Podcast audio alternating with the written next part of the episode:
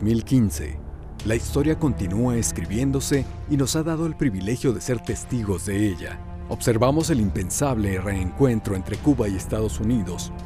Histórico también es el reconocimiento que la Santa Sede ha hecho del Estado palestino, abriendo las puertas de la reconciliación. Con tristeza, la humanidad ha observado cómo los fundamentalismos hieren a Francia y a la libertad de prensa que representa a Charlie Hebdo. Ha compartido el dolor de las familias de los pasajeros fallecidos tras la caída del avión de Germanwings.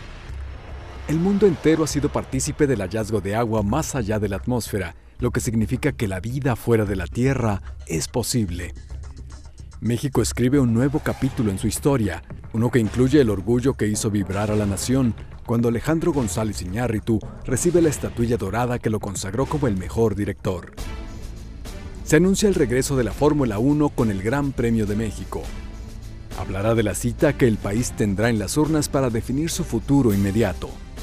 Momento especial para la Universidad de las Américas Puebla. Este año inicia los festejos de su 75 aniversario desde su fundación.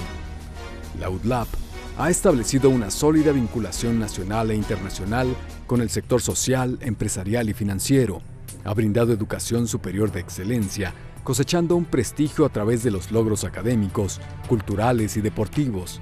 Ha formado a más de 30.000 egresados, aportando conocimiento, innovación e investigación en México y el mundo.